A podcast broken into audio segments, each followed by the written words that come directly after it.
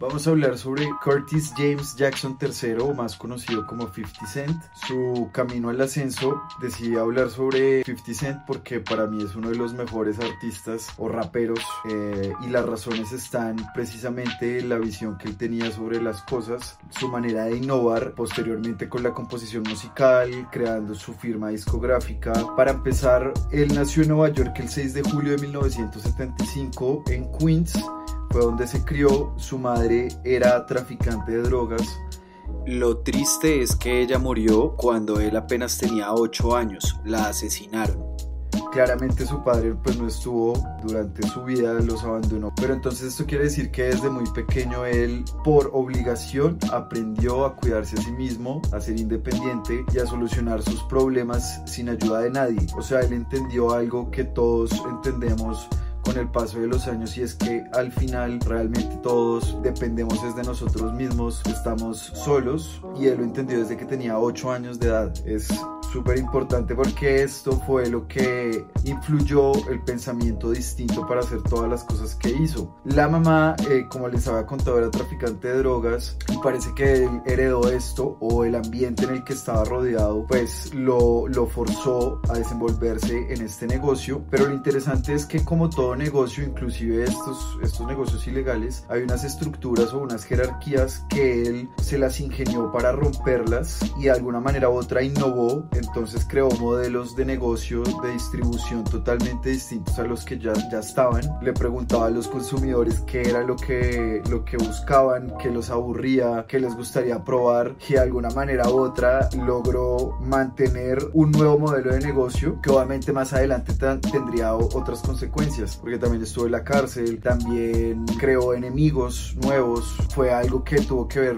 con los nueve disparos que sufrió, que también sobrevivió y después volvió más fuerte. Entonces, algo que es muy importante de la vida de este artista es precisamente eso. Ya cuando él se cansó de este mundo porque sabía que en algún momento iba a terminar muerto o en la cárcel, él decidió enfocarse en, en la música. Cuando ya iba a tocar la fama o iba a consagrarse como un artista de hip hop, fue cuando le pasó lo de los nueve tiros, perdió un contrato con una discográfica súper importante. Podríamos decir que estuvo derrotado. No cualquier persona sobrevivió a nueve disparos. Pero lo triste es que hubo un disparo que le atravesó la mandíbula y afectó la calidad vocal de, este artista. Entonces, pues un artista que ve afectada su, su capacidad de, de, cantar y eso, se, puede, se deprimiría o dejaría de lado el tema de la música.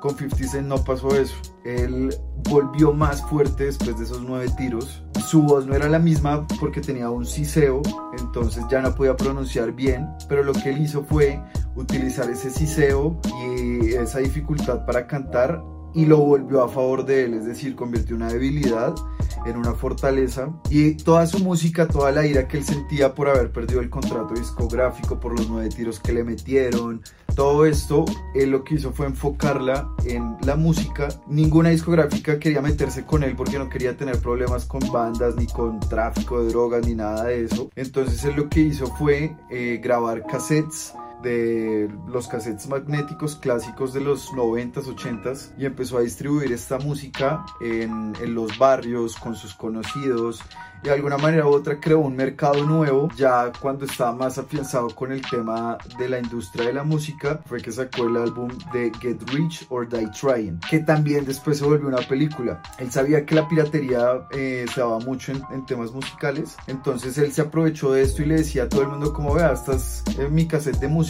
pirateelo, distribúyalo, cópielo páseselo a toda la, gente que quiera y de alguna manera u otra esto lo que hizo fue eh, convertirse en una plataforma para que todos lo conocieran y um, ser cada vez más famoso. Entonces ya en las calles lo respetaban, sabían quién era él, la música les había gustado mucho porque estaba cargada de este tema de rabia, convirtió la frustración en una fortaleza, el siseo que tenía en la boca lo, eh, y, en, la manera de cantar y rapear, cuando la gente lo escuchaba era como, uff, este man sufrió nueve tiros y se paró de, la muerte y sigue cantando y volvió más fuerte. Entonces, estas son de esas cosas que hay que reconocerle a esta persona que logró convertir algo muy malo en una plataforma para volverse famoso. Ya después las disqueras empezaron como a fijarse en él, ya que en las calles él era muy conocido y como siempre estaba en contacto con, con, la gente de la calle o lo mantenían actualizado con los sonidos del momento. Finalmente la persona que se fijó en él fue Eminem, que lo vio cantando y fue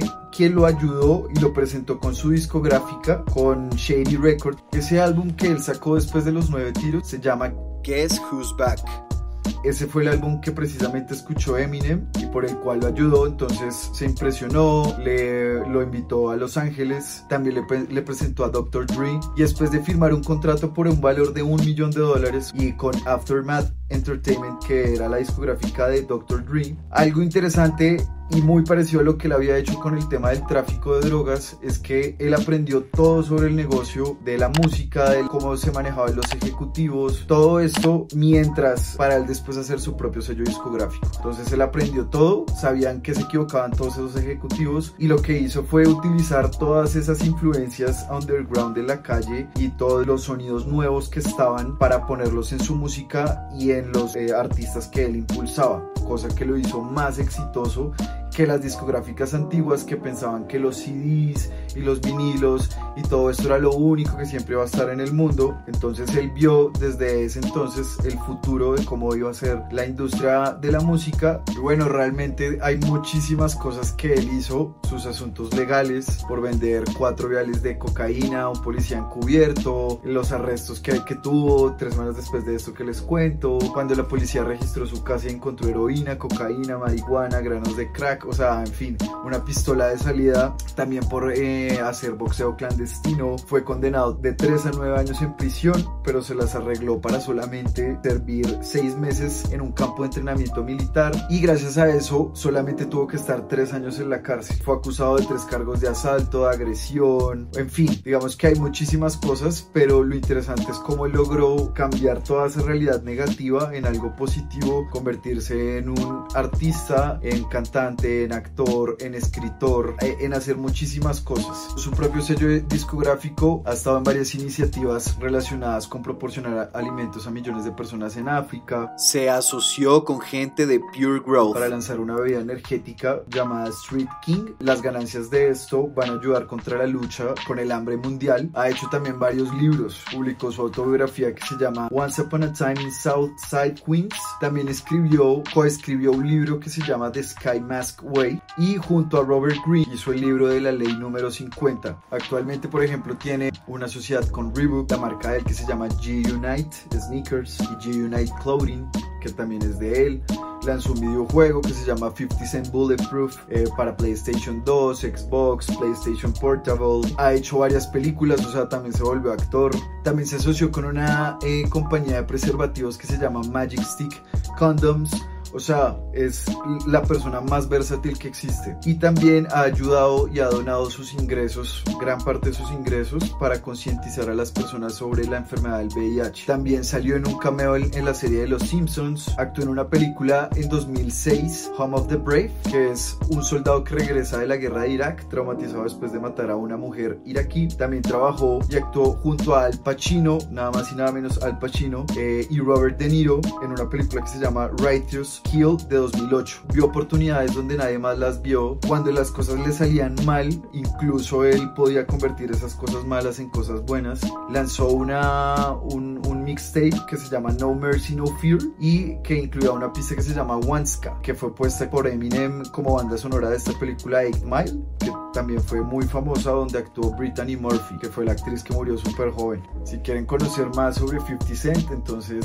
ya saben qué películas verse, qué música escuchar. El álbum que lanzó cuando recibió los nueve tiros, ya cuando se recuperó, es el mejor de todos. Y también hay una canción que es la de In Club, que es una de mis favoritas. Hay los libros que les comenté y bueno, realmente era para hablarles de este artista que me parece muy chévere su historia. Si les gustó el video denle like, suscríbanse y gracias.